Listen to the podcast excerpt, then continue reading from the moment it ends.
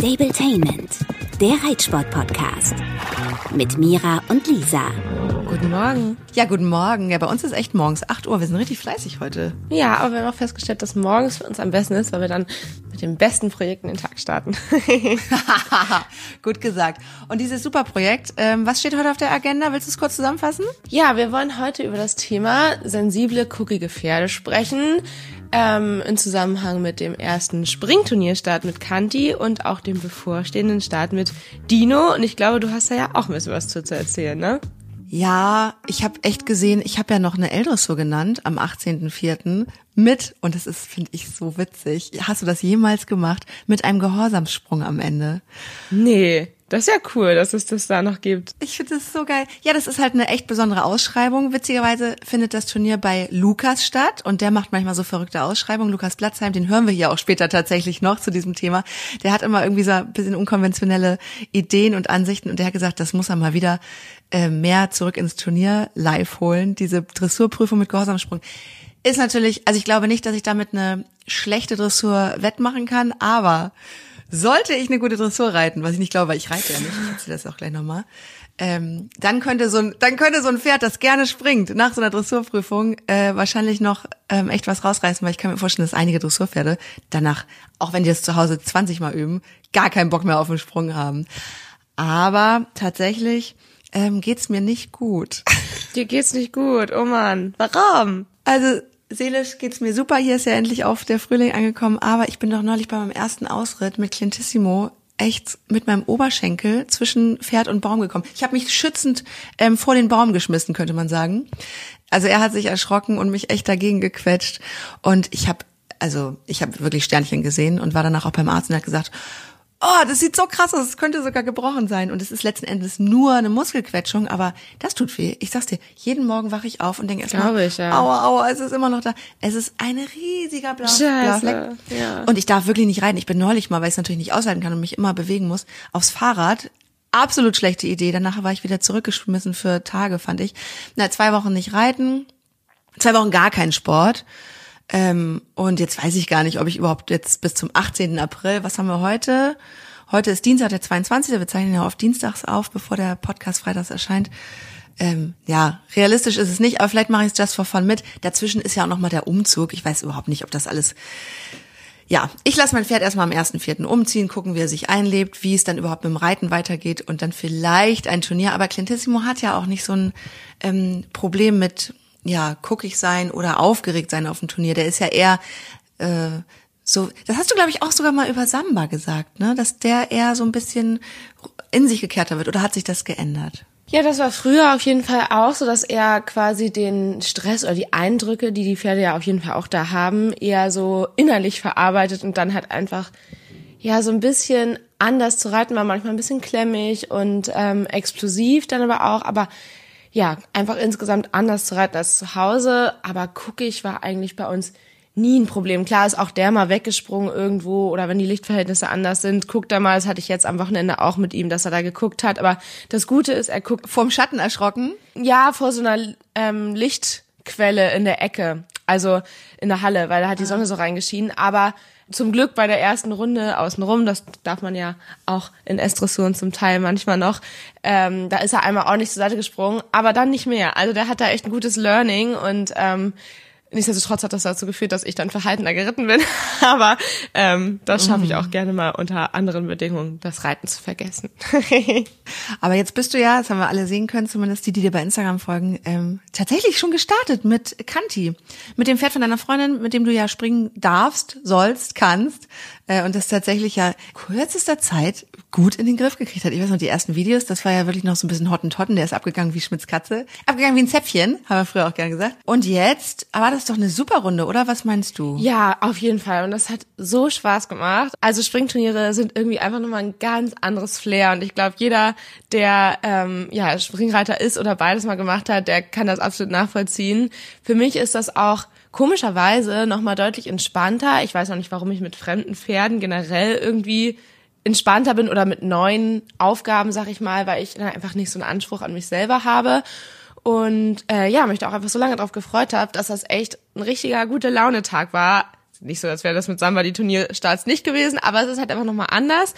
Und vor allem war es auch so super schön, weil ähm, Josie, die Besitzerin von Kanti, halt sich mindestens genauso da gefreut hat wie ich und glaube ich, noch ein bisschen aufgeregter war als ich. Also es war echt super schön mit ihr zusammen und ähm, für uns war das Ziel erstmal Hauptsache durchkommen, weil Kanti ähm, ja eher guckig in dem Sinne ist, dass er so bestimmte Kombinationen ähm, als schwierig empfindet und er ist halt kein Selbstläufer. Also den muss man wirklich hinreiten und drüber wollen.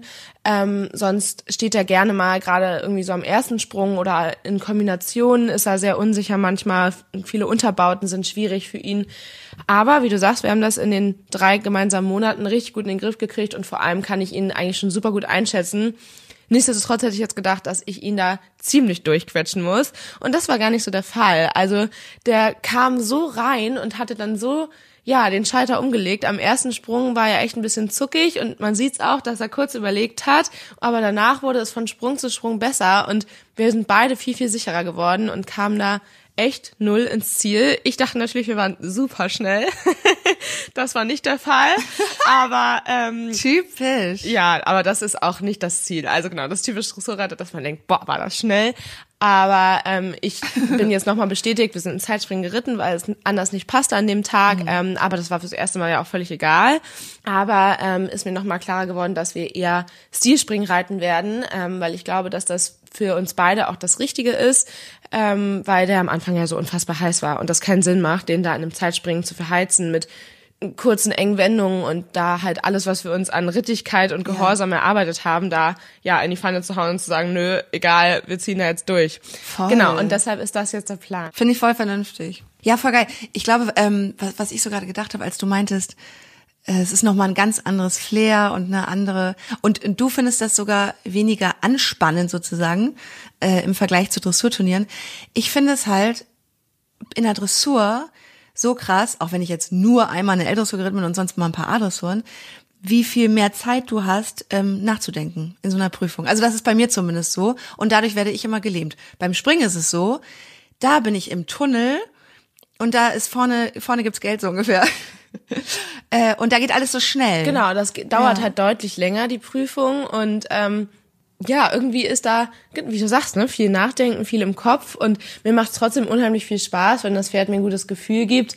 Ähm, aber ja, das Springen reizt mich auch total und ich bin echt mega dankbar dafür, dass ich das beides machen kann. Ich bin voll gespannt, was mal passiert, wenn du mitten im Parcours einen um hast, weil da ist es dann auf einmal so, dass ich dann, also das ist mir neulich passiert, da hatte ich an Sprung äh, 6, also bis dahin war es eine mega gute, gute Runde, ne? Es war richtig schön im Rhythmus und wir sind überall gut hingekommen und er ist gut gesprungen und ich hatte ein gutes Gefühl und an Punkt 6 hat er äh, einen oder haben wir einen umgehabt und es war in dem Moment völlig unlogisch für mich, weil ich nicht wusste, was los war. Wir sind passend hingekommen.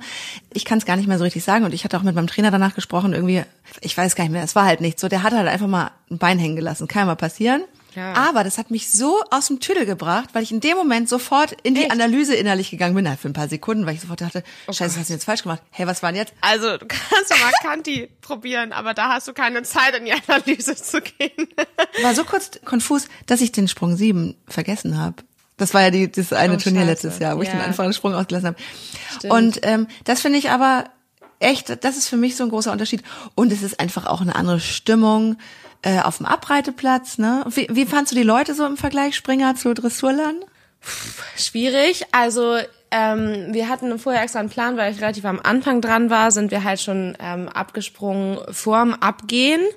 Ähm, und war halt der Plan dann abgehen und dann nur noch mal vielleicht ein, zwei Sprünge und dann rein. Und vor dem Abgehen war es relativ entspannt. Das Pferd war entspannt, ich war entspannt. Wir konnten echt ein paar gute Sprünge machen und dann war eigentlich auch okay. Und danach, es wurde so voll und es war so hektisch und es war für uns beide echt nicht cool. Und dann meinte ich auch zu Josie so, wir haben dann noch einen Sprung gemacht und meinte ich, es macht keinen Sinn. Er hat sich davor gut angefühlt, er wird sich auch gleich hoffentlich wieder gut anfühlen. Aber jetzt hier sind wir beide dann da so hektisch da mit den vielen Leuten, denen auszuweichen und so und haben es dann gelassen. Also auch total das Learning für mich. Und ja, ist natürlich anders als auf dem Dressurabreiteplatz, aber auch da finde ich es manchmal schwierig mit so vielen Pferden. Bin ich ja nicht gewohnt. Ja. Zu Hause bin ich ja häufig alleine auf dem Platz. Voll.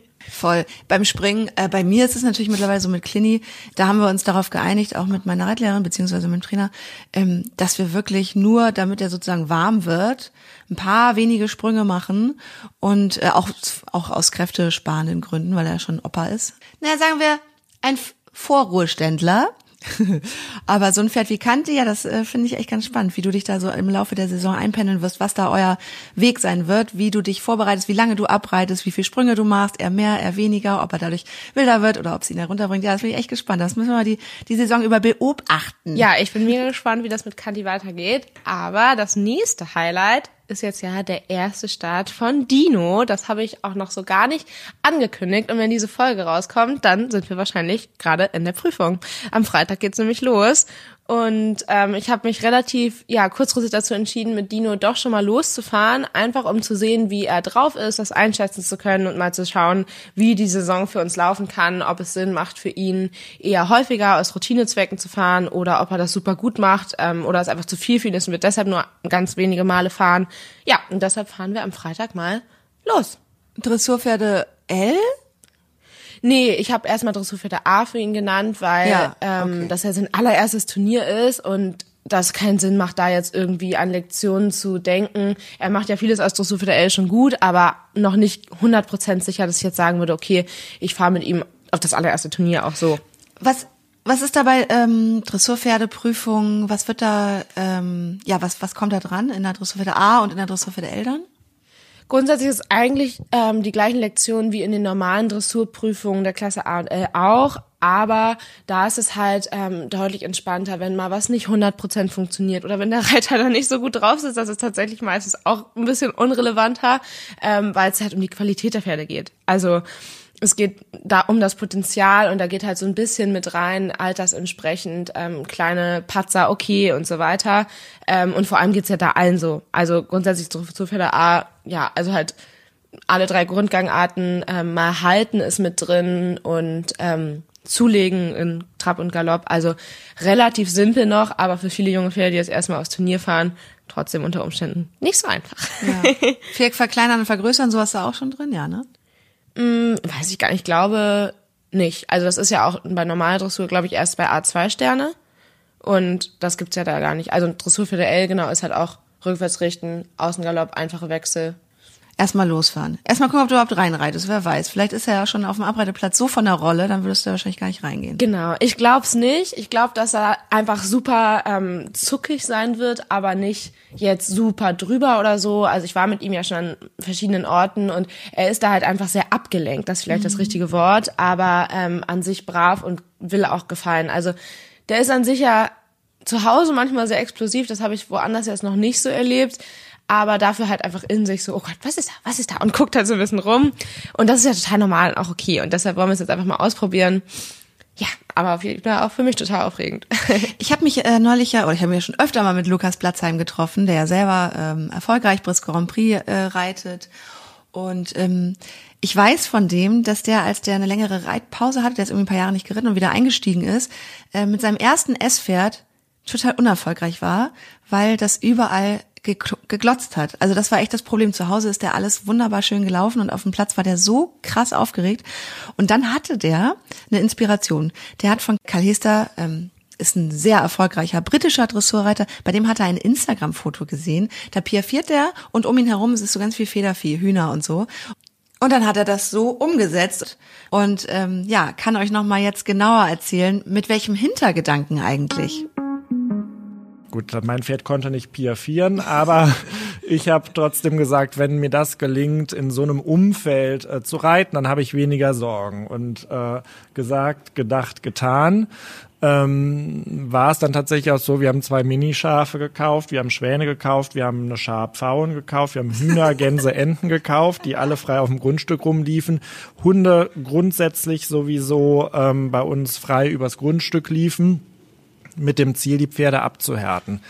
Ähm, und das ist auch was, was wir selbst jetzt bei uns auf der Anlage heute noch praktizieren. Und ich meine, wir haben jetzt 50 Pferde bei uns stehen und Sportpferde in Dressur und Springen. Äh, wir machen Turniere bei uns, haben Mini-Schulbetrieb, also ja schon einen recht professionellen Betrieb und nicht mehr nur äh, den Typen da mit, mit seinem Garten und seinen Tieren. Ähm, aber die Schafe laufen immer noch frei, ähm, etwas weniger Feder, Federvieh auch. Ähm, und was für mich da so, so der Schlüssel ist, dass man diese Reize ähm, in, den, ähm, in den Pausenzeiten, sage ich mal, also in der Freizeit der Pferde schafft.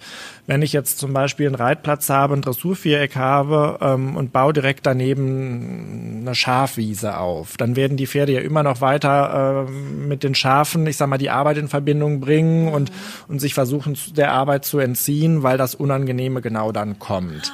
So, und das finde ich so schön. Wir haben primär ja Paddock-Boxen. Das heißt, wir haben unsere mittlerweile fünf Schafe ähm, die den ganzen Tag über die Anlage tigern. Wenn die Pferde fressen, fällt ein bisschen Futter runter. Ähm, die Schafe gehen zu den Pferden in die Boxen rein, toben über die Paddocks, genauso die Federtiere. Und dadurch ist permanent, ich sag mal, trotzdem eine enorme Ruhe auf der Anlage, aber immer so ein bisschen Interaktion und Belebtheit gegeben. Und ich habe schon das ganz deutliche Gefühl, dass das die Pferde enorm entspannt und beruhigt. Und ähm, ja, so hat es damals mir ja sehr geholfen mit dem ersten Pferd, der der Ideengeber war. Und ich glaube, so hilft es jetzt mittlerweile sehr, sehr vielen Pferden ähm, bei uns im Betrieb, äh, da zur Ruhe zu finden. Also ich glaube, dass ähm, viele Reiter und auch viele Trainer sich immer zu viel Gedanken um die Umwelt machen. Also wenn ich störende Reize am Rand feststelle, ähm, dann sage ich gerne, die Sanktionierung im aber etwas charmanteren Sinne gehört dem Pferd und nicht der Umwelt. Also ich sollte mich mehr um das Pferd kümmern, als jetzt die Reize wegzuschaffen. Also ja. ich sag, wenn bei uns die Hunde äh, schon mal auf den Platz gelaufen kommen, was sie dürfen, und äh, jemand, der neu ist, der sich eventuell stört und das Pferd erschreckt sich, dann sage ich, nee, jetzt ist nicht der Hund das Problem, sondern eigentlich müssten jetzt noch drei Hunde mehr kommen, ja, bis sich das ja, Pferd entspannt. Und ich glaube, dass das schon auch für die Turniersituation enorm hilft. Namira, willst du ein paar Hühner kaufen? davon, dass ich das echt ganz cool finden würde, Schafe? habe ich das zeitnah nicht vor, ein paar andere Projekte. Aber als ich den Ton gehört habe, habe ich da echt was draus mitgenommen, weil klar, Pferde abhärten und so weiter und ähm, im Alltag Sachen integrieren und so, das ist natürlich nicht unbekannt. Aber was ich nicht so präsent im Kopf hatte, war, dass das natürlich Sinn macht, das nicht auch noch mit der dressurmäßigen Arbeit grundsätzlich zu verbinden, sondern das eben im Alltag rundherum zu integrieren und in der arbeitsfreien Zeit der Pferde auch mitzumachen. Und ich glaube, das ist eine wirklich wichtige Info, die auch ich nicht so im Kopf hatte. Und ja, also kann man auf jeden Fall ja was draus machen und da ähm, die Pferde noch mal ein bisschen abhärten. Ich würde sagen, meine Pferde haben sowieso viele Alltagseinflüsse. Wir haben ja ganz viele Hunde im Stall, die da auch mal rumflitzen und ja, also ich glaube, da sind wir ganz gut dabei, aber trotzdem werde ich mir das nochmal mitnehmen. Was ich auch schon überlegt hatte, ich meine, du fährst ja mit unterschiedlichen Pferden zu verschiedenen Turnieren, weil du einfach mittlerweile ja sehr breit aufgestellt bist. Ne? Du musst ja eigentlich kreuz und quer nennen und äh, könntest ja theoretisch, wenn du mit Kanti losfährst, einfach mal Dino als Begleitpferd mitnehmen und den da grasen lassen. Hatte ich mir jetzt so vorgestellt, ob er dann ab und zu denkt, oh geil, Turnier, das ist ja voll nett, da gibt's immer Gras. Oder also irgendwie hatte ich das, hatte ich mir das so für euch so überlegt, wenn Josie sowieso dabei ist. Süß, ja, ist ja auf jeden Fall eigentlich eine ganz süße Idee, aber das Problem ist ja, dass man, also das Pferd dann trotzdem viel auf dem Hänger stehen hat. Und das mag ich persönlich halt echt nicht so, die mitnehmen und dann unnötig da dem Stress auszusetzen, weil klar, auch daran sollen sie sich gewöhnen, aber halt Step by Step. Und ich persönlich fahre auch ungern mit zwei Pferden zur gleichen Zeit zum Training oder zum Turnier, weil das andere dann ja immer längere Wartezeiten hat auf dem Hänger, also beide abwechselnd. Und das finde ich halt irgendwie unnötigen Stress. Ich glaube, da sind viele entspannter als ich, finde ich auch gut. aber mir persönlich fällt das super schwer. Ähm, aber klar, wenn man einen hat, der super schwierig ist, macht es auf jeden Fall Sinn. Ich kenne einige, die junge Pferde immer mal mitnehmen und dann da zum Training reiten und denen das auch einfach zeigen, wie du sagst, und grasen lassen und so weiter. Ja, aber ich denke mir immer, ich habe jetzt ähm, nicht das Gefühl, dass Dino riesige Probleme haben wird sollte das so sein, kann man immer noch mal schauen, aber dementsprechend wird ihm einfach ein bisschen Routine helfen und der muss da nicht super performen, ähm, weil ich nicht vorhabe, das Pferd zu verkaufen und der da irgendwie krasse Platzierungen direkt haben muss, sondern ja, ich werde es mit ihm zusammen machen, ich warte mal ab, wie es Freitag wird. und danach sprechen wir uns nochmal. Aber genau, grundsätzlich denke ich mir, können wir die Erfahrung auch ruhig zusammen machen. Was ich übrigens krass finde, ähm, bei Dino, aber auch ganz besonders bei Küstengold, wie auffällig gerade die körperliche Veränderung ist. Bei Samba, der ist ja natürlich irgendwie relativ gleich, ne, seit Jahren. Der ist so in seinem, ja, in seinem Exterieur verändert sich da nicht mehr so viel. Aber Dino war für mich der Schlags mit dem langen, dünnen Hals. Krass, was der gerade am Halsansatz und so aufgebaut hat. Und mal ganz ehrlich, Küstengold, gut, du hast jetzt irgendwie so fünfmal draufgesessen gefühlt, der sieht schon aus wie ein Reitpferd. Echt, findest Und ich du, weiß ja? nicht, wie, ich weiß nicht, wie du das machst. Ja, voll. Der ist so cool kompakt geworden. Ähm, und du hast, ich habe dich ja auch neulich mal besucht für eine Home Story, die übrigens jetzt am Wochenende erscheint. Bei die mit den Pferden, total schön. Da erklärst du es ja auch nochmal, dass du Kraftaufbau bei dem Kleinen jetzt primär mit ähm, Ausreiten als Handpferd machst, oder? Oder hat sich da was geändert? Ja, ich habe es noch nicht viel geschafft, aber tatsächlich haben wir es für nächste Woche explizit vor. Und das Problem ist ja, dass ich dafür immer fahren muss. Und ähm, ich mache das lieber unter der Woche vormittags, weil dann einfach in den Gegenden nicht so viel los ist. Aber die ersten Male möchte ich da halt eine Begleitperson dabei haben mit weiterem Pferd. Und das ist gar nicht so easy zu den Zeiten. Und das schaffen wir jetzt nächste Woche. Ich habe es bei uns am Hof ein paar Mal gemacht, da im Gelände. Ähm, aber so richtig ausreiten, das wollen wir jetzt in Angriff nehmen. Da freue ich mich auch total drauf und hoffe natürlich, dass das ihn sehr pusht, mental als auch körperlich. Wie wirst du das ähm, sicherheitsmäßig angehen? Also ich hätte voll Schiss, dass der dir abdampft und du den nicht halten kannst. Und dann und Samba ist ja nun, sag ich mal, auch kein Kind von Traurigkeit, dass du auf einmal zwei buckelnde Pferde irgendwo in der Walachei hast. Wollte gerade sagen, also Samba traue ich da ein paar äh, lustige Ideen zu, aber ich habe das mit ihm schon ein paar Mal gemacht und ähm, ah, bei dem Kleinen denke ich nicht, dass der da auf dumme Gedanken kommt. Und ich hatte da schon Pferde als Handpferd dabei, die wesentlich Ja. mehr Potenzial hatten, da mal doof zu werden. Und ich glaube, mit Dino wäre es auch ein bisschen schwieriger, weil der halt ja sehr kribbelig ist. Aber ja, keine Ahnung, offensichtlich genug Kraft, weiß ich nicht. Aber Samba ist da, glaube ich, auch einerseits zwar der wildeste, andererseits ähm, weiß er auch ganz genau, was er da von dem Pferd neben sich duldet und was nicht. und äh, hilft mir da tatsächlich ein bisschen, die Angeln im Zaum zu halten. Also da bin ich eigentlich entspannt. Ich hätte eher Sorge, dass wenn ich irgendwo hinfahre oder hingefahren bin und dann auf dem Rückweg Probleme habe, zwei Pferde alleine einzuladen. Ähm, das würde mir ein bisschen Sorgen machen, gerade aktuell beim Ausreiten selber, glaube ich, wird das schon klappen. Aber deshalb möchte ich halt gerne jemanden dabei haben, um da Routine reinzukriegen, weil wenn einer dann da beim Verladen zappelt, dann wird der andere auch unruhig. Und wenn du da alleine stehst, im Zweifel noch an der Straße, an einem Parkplatz, das wäre mir dann auch ein bisschen too risky und deshalb hätte ich da halt gerne jemanden dabei. Finde ich gut. Übst du jetzt ähm, das noch mal ein bisschen zu Hause mit dem Verladetraining? Ich habe ähm, nach dem Turnier am Sonntag mit Kanti stand der Transporter noch da, habe ich den äh, Kleinen einfach nochmal reingeführt. Der war noch nie da drin. Hat er mal wieder super brav gemacht. Also ich glaube, im Stall, genau, wird das gut klappen, aber ich habe halt ein bisschen Sorge, dass es dann mal auf dem Rückweg schwieriger werden sollte. Ich glaube es zwar nicht, aber kann ja sein. Und da wäre ich halt dann einfach nicht alleine die ersten Male. Und deshalb planen wir das für nächste Woche. Ja, und ich meine, du fährst ja nicht irgendwo hin, wo niemand mehr vorbeikommen würde. Du hast dein Handy dabei. Das sollte man ja sowieso Das immer stimmt. beim Ausreiten und vor allem, wenn man alleine unterwegs ist. Du kleine risky Maus. Äh, Sodass du ja jederzeit auch jemand anrufen kannst. Ich meine, das kann man zumindest so planen, dass jemand Rufbereitschaft hat. Mira Müller-Steinmann Rufbereitschaft. Wenn Sie anrufen, müssen Sie innerhalb von einer Stunde da sein. Das habe ich immerhin schon abgeklärt und ich glaube, ich hätte auch äh, jemanden, der jederzeit dann dahin kommen würde, aber das dauert dann ja auch mindestens irgendwie eine 10 Minuten, Viertelstunde, bis so jemand dann da ist, was ja super cool ist, weil es nicht super lang ist, aber dann stehst du da mit deinen zwei Pferden. aber ich denke, das wird schon klappen. Genau, Teil so einer Vorbereitung dann. Apropos Vorbereitung, ich habe heute geplant, mit Clini ein bisschen Verladetraining zu machen. Der geht ja generell gut auf den Hänger. Ich habe ja weder ein Zugfahrzeug, noch einen Hänger, noch sonst was, aber meine Freundin, zu der ich ja jetzt auch ziehe, äh, die da auch ihr Pferd hat, die hat so eine, wie sie immer so geil sagt, Frittenbude. Die hat echt so einen kleinen Mini-Transporter. Und ähm, Clini hat damit letztes Jahr einmal schlechte Erfahrungen gemacht. Er wollte nicht rauf und dann ist das so ein bisschen in Stress ausgeartet. Und deswegen ähm, übe ich das ab heute.